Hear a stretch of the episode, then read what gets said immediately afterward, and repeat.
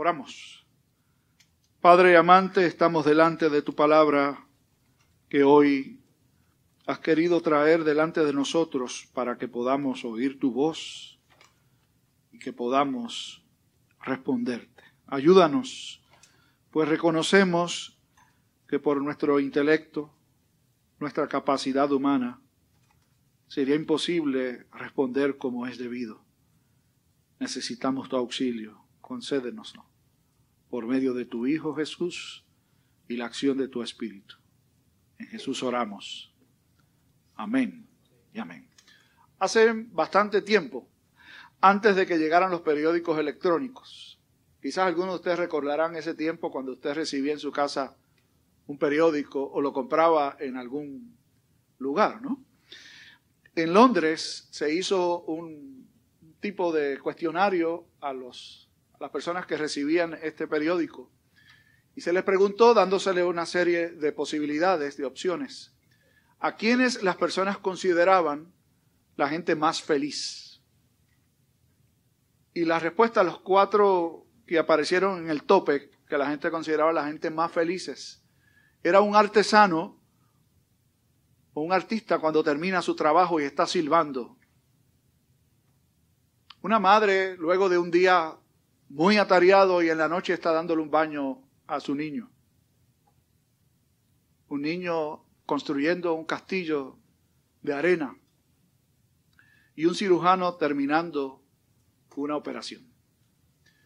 Llamó la atención el hecho de que estas cuatro personas, pues no necesariamente son las personas que uno podría decir son buenos. Tienen mucho dinero, tienen mucha, mucha propiedad, tienen mucho poder, por eso son felices.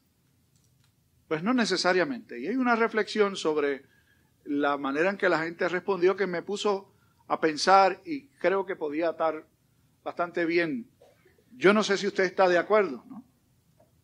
con ese cuadro de que esas puedan ser las personas más felices que existen.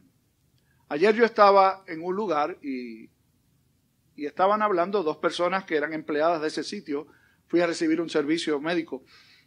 Y entonces, pues, una de las señoras estaba conmigo, la otra estaba en el otro cubículo con otro paciente.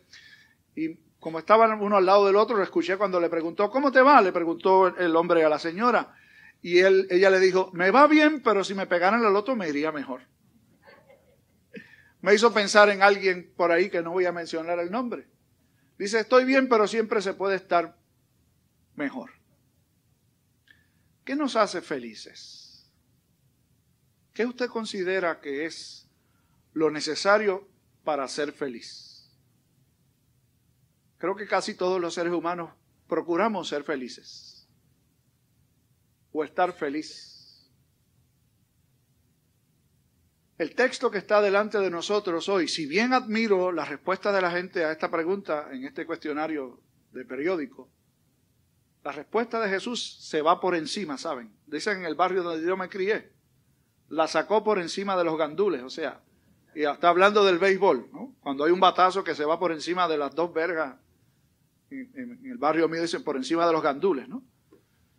La respuesta de Jesús sencillamente es algo fuera de este mundo.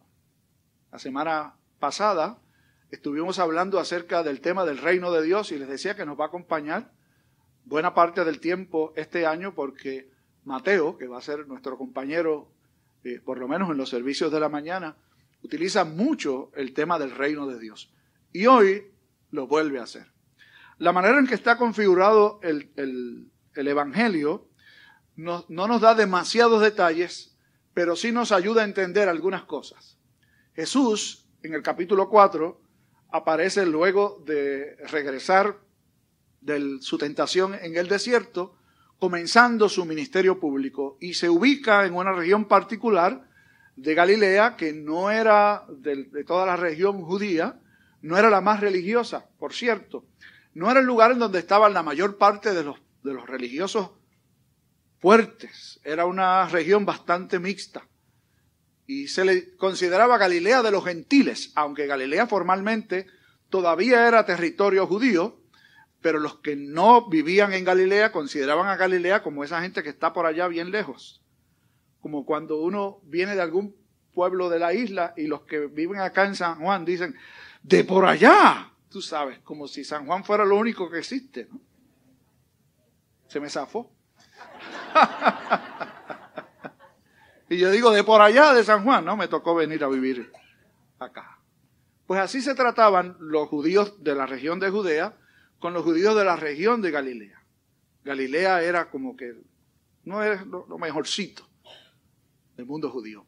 Allí Jesús empieza a anunciar el Evangelio del reino de Dios. No fue a Jerusalén a hacerlo, sino que lo hizo en Galilea de los gentiles, particularmente allí en Capernaum, que se convirtió en su centro de operaciones, en el lugar donde él vivió, de donde era Pedro también uno de sus seguidores. Mateo nos dice que Jesús empezó a predicar el Evangelio del Reino, que empezó a sanar a la gente y que las multitudes empezaron a seguirlo. Claro está, es importante destacar el hecho de que los judíos en general tenían la expectativa vivían en un tiempo sometidos al imperio romano y tenían la promesa muy antigua de que Dios iba a enviar un Mesías. Y todos ellos esencialmente pensaban que ese personaje los iba a devolver a la etapa o la época de gloria cuando David fue el rey de Israel. Así que si se levantaba algún maestro con ciertas características no comunes, como era el caso de Jesús, la gente iba a acudir a él porque pensaban que este era el Mesías y iban a animar a esta persona a asumir su rol. Así que no era extraño entonces que si Jesús hacía todas estas cosas que no eran comunes y corrientes, no se levantaban enfermos de un día para otro o, en cualquier fecha, no se sanaban enfermos, eso no era común y corriente. Así que Jesús cobra notoriedad. ¿Qué hace, dice el texto que está delante de nosotros hoy? Jesús se, se aparta a un lugar en una montaña y allí sus discípulos están con él y se asume que también la multitud le sigue y se aglomeran en torno a Jesús. Y allí Jesús comenzó a enseñar. Decía la semana pasada que Mateo tiene un interés muy, pero que muy claro de que la gente entienda quién realmente era Jesús. Y para Mateo, que es, la, que es lo correcto, ¿no? Jesús era el cumplimiento de todas las promesas judías. Él era el Mesías. Él era el enviado de Dios. Y la manera en que Mateo trata de demostrar eso es utilizando citas del Antiguo Testamento que se cumplen en la persona de Jesús. Y aquí se presenta un escenario en donde aun cuando no existe una cita bíblica que lo refiera de alguna forma, nos deja o nos invita a mirar al Antiguo Testamento y ver cómo Jesús encarna eso. ¿A qué nos referimos? El caudillo israelita en el Antiguo Testamento fue Moisés. Si bien el rey por excelencia fue David, Moisés fue el caudillo israelita por excelencia. Y guió al pueblo de Dios a su liberación de Egipto y en la montaña recibió la ley de Dios. Así que imagínense ustedes, de alguna forma Mateo quiere decirnos, este es el caudillo de Dios. Y se ha ido a la montaña para enseñar. Lo que se conoce como el sermón del monte en el Evangelio de Juan se llama, o, los teólogos lo han llamado, el sermón del monte porque se fue a una montaña a enseñarlo y comprende capítulos 5, 6 y 7, una serie de enseñanzas de Jesús que probablemente no se refirieron de una sola vez y por todas, pero que Mateo las agrupa para dejarnos saber cuál es la enseñanza de este que ha venido a inaugurar el reino de Dios. Y la manera en que comienza el sermón es con las bienaventuranzas. ¿Qué es una bienaventuranza? Es el grado máximo de felicidad que se pueda soñar. Por eso preguntaba hace un rato qué pensamos que hace falta para ser feliz. ¿Cuál es la receta de Dios para ser feliz? Y la bienaventuranza es la introducción a este sermón y bien podemos decir que es no la receta de Dios para ser feliz, sino la definición de Dios para ser feliz o la definición de Dios de lo que es una persona feliz. Hay muchas interpretaciones de las bienaventuranzas, no voy a mencionarlas todas, pero sí hay algunas que sí merecen detenerse un momento y decir, esto no es. Hay una interpretación social al sermón de las bienaventuranzas. ¿Cuál es esta interpretación social? Todavía rondan por ahí algunos teólogos que piensan así. La anterior denominación se fue por allí completo desde hace buen tiempo. ¿Qué? Que Jesús fue un revolucionario realmente y vino a establecer un reino. Y que si uno sigue esas bienaventuranzas una por una, por una, todo va a cambiar y vamos a vivir como se debe vivir. Eso cobró auge eh, en los años 60 y todos hemos visto dónde termina eso.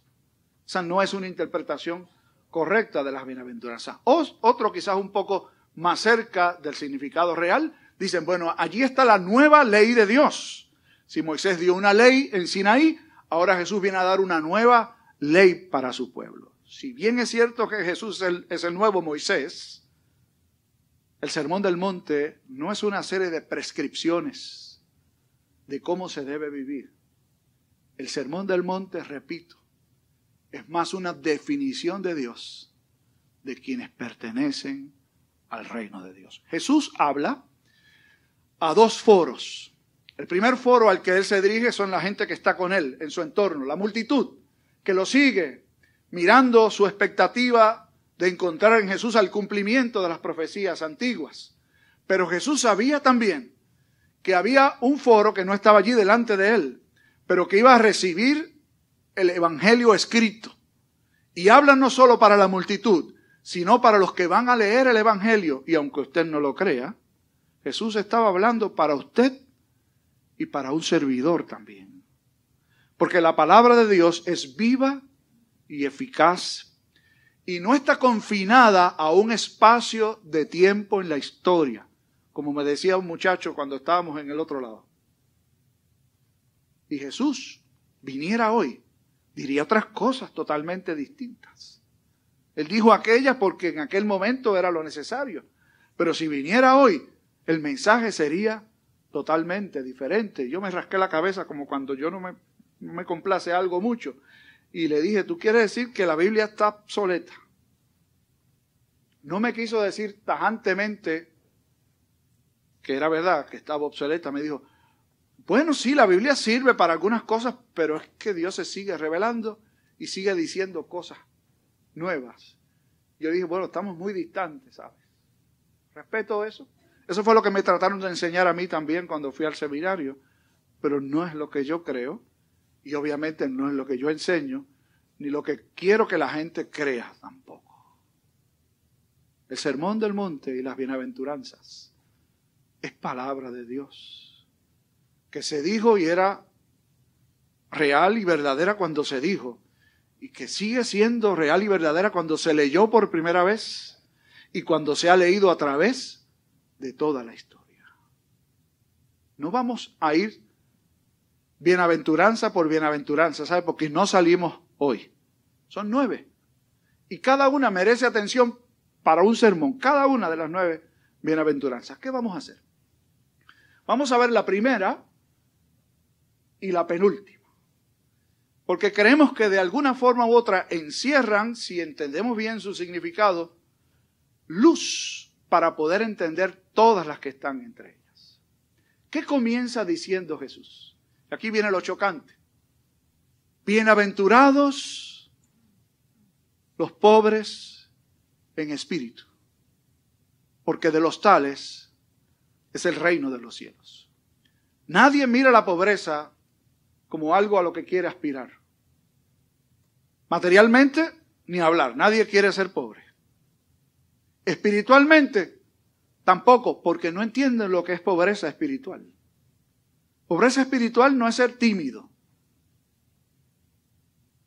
No es ser manso o menso. Pobreza espiritual no es dejar que la gente nos pase por encima. Pobreza espiritual es lo que descubre el ser humano cuando se mira delante del espejo que se debe mirar. Y el espejo al que nos tenemos que mirar es la palabra de Dios. Si yo les preguntara a ustedes, no les voy a preguntar para que levanten la mano, ¿verdad?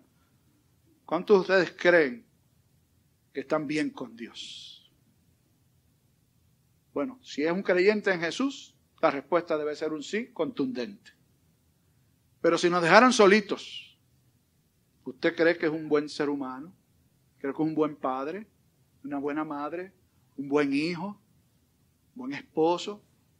¿Usted cree que Dios lo debería aplaudir a usted? Yo espero que no, que usted no piense así. Yo esperaría que usted hiciera como el apóstol Pablo hizo. Y Pablo tenía mérito, ¿saben? Pablo tenía un historial mejor que ningún apóstol. Pablo lo tenía. ¿Y sabe lo que concluyó el apóstol Pablo? Que todo eso que lo distinguía lo tenía por basura. En otro lugar dice como un paño de inmundicia. Y un paño de inmundicia no es el que uno usa para lavar el carro, ¿saben? Un paño de inmundicia en el contexto bíblico era el paño que las mujeres se colocaban durante su periodo menstrual. Y, los judíos entendían que la mujer durante ese periodo estaba inmunda. Pablo dice que todo eso que él tenía lo considera un paño de inmundicia. ¿Por qué? Porque descubrió realmente quién era Pablo. Pablo no era todo lo que la gente pensaba que era. Delante de Dios, Pablo era totalmente insignificante. Usted y yo, con todo lo grande que nos podamos creer, con todo lo grande que podamos querer hacer a nuestros hijos, que es lo más grande, mi nieto, mi nieta, mi hijo, mi hija, para usted pueden serlo. Pero la pura realidad es que no es así. Es más, yo le voy a aconsejar que no los críe así. Porque los niños cuando crecen en hogares donde le hacen creer que es la última colonia en el desierto, cuando salen al mundo, descubren que eso es nada más que en casa, que se creen eso. Esa no es la verdad. Somos todos seres humanos imperfectos, llenos de imperfección, pero hay algo más a lo que apunta al texto. Pobreza espiritual es reconocer que si no es por la gracia del Señor, usted y yo no somos nada. No podemos estar delante de Dios. Esa es la verdad. Dios es santo y uno pecador. ¿Cómo puede estar delante de Dios? Si no es cuando reconoce que soy pobre espiritualmente y que necesito ser saciado espiritualmente y que quien único puede saciarme es Cristo el Señor. Cuando eso sucede, entonces nos podemos llamar los más felices, los bienaventurados. No hay que ser rico para ser feliz. No hay que tener la mejor esposa del mundo o el mejor esposo o el mejor carro o la mejor casa. Cuando preparaba este sermón me acordé de alguien que yo sé que todos ustedes recuerdan con gratitud. ¿Se acuerdan de Sandra Santana? Nuestra querida hermana Sandra. Algunos se acordarán de ella. Yo me acuerdo muy bien de Sandra. Sandra yo la conozco con las patitas calientes.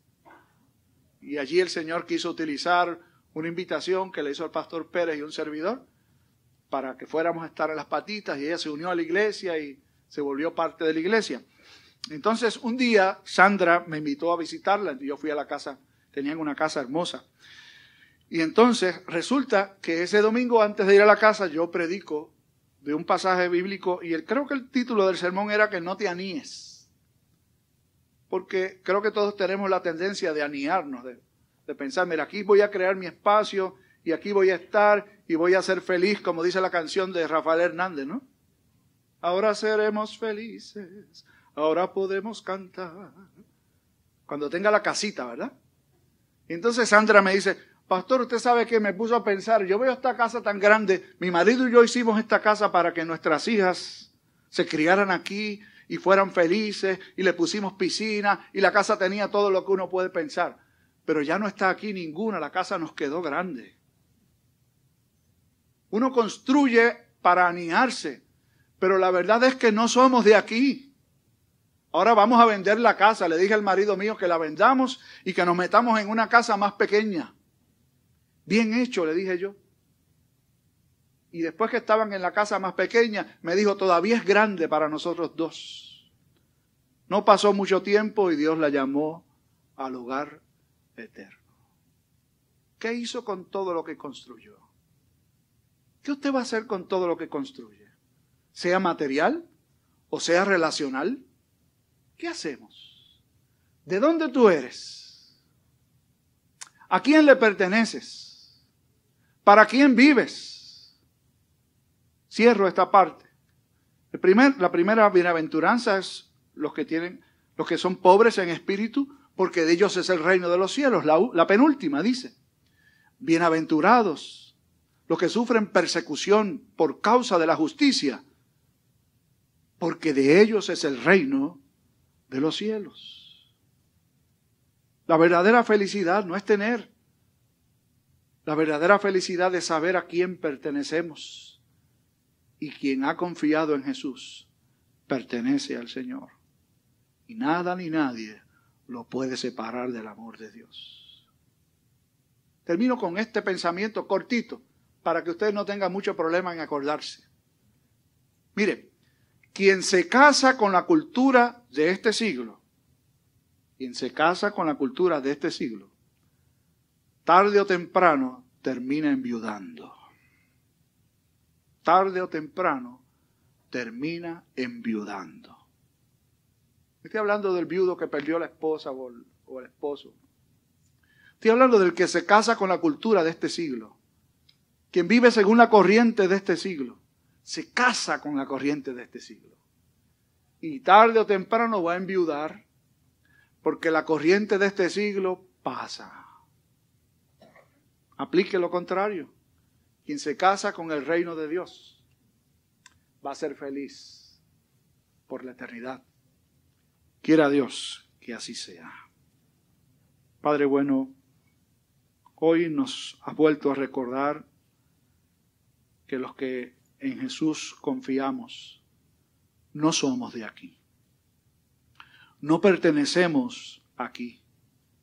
Nuestra estancia aquí es totalmente temporal. Por lo tanto, no debemos poner la mira en las cosas de aquí para alcanzar la felicidad porque todo eso pasa.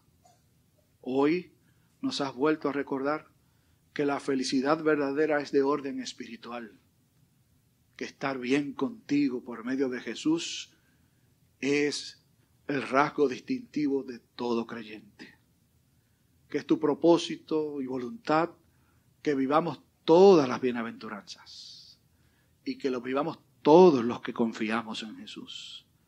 Ayúdanos a volver a mirarlas que se conviertan en un espejo que distinga quiénes somos o qué aspiramos a ser. Que la mesa que se sirve hoy sirva como una invitación a depender de ti y a encontrar la felicidad solo contigo. En el nombre de Jesús te lo imploramos. Amén.